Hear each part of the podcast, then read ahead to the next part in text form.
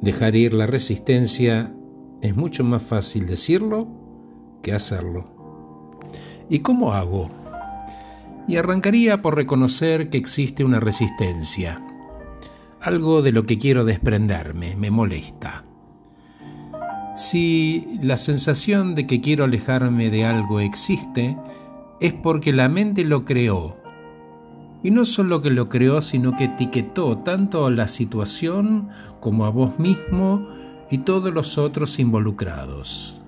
Y claro, incomoda y por eso es resistencia, ¿no? Es algo que modifica el confort. ¿Y por qué alguien puede negarse a salir de esa situación de resistencia? ¿Eligió permanecer? Y no sería justo en todos los casos decir tal cosa. La mente está condicionada por el pasado, siempre busca recrear lo que conoce y le es familiar, incluso si es doloroso, al menos es conocido. La mente siempre se adhiere, se pega a lo conocido. Lo desconocido, como lo diferente o incluso el futuro, es incómodo y peligroso porque no tiene forma de controlarlo, porque no lo conoce. Está alejado de un patrón mental emocional del pasado, nada más.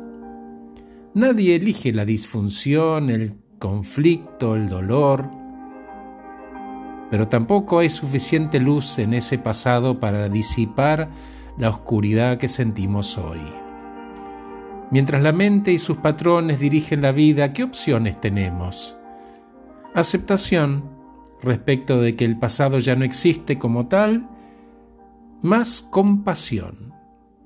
Cuando uno se entrega a lo que es y se vuelve completamente presente, el pasado deja de tener poder. Sí, claro, fue contexto e historia, pero ya no lo necesito. ¿Y cómo voy a saber que ya solté lo que me incomoda? Cuando ya no tengas la sensación de que hay algo que tenés que soltar, ni necesites hacerte la pregunta ¿de qué me conviene alejarme? Porque ya te habrás corrido de ese espacio. Gracias por escucharme. Soy Horacio Velotti. Acabo de regalarte este podcast titulado Dejar ir la resistencia es más fácil decirlo que hacerlo. Que estés muy bien. Te dejo con la música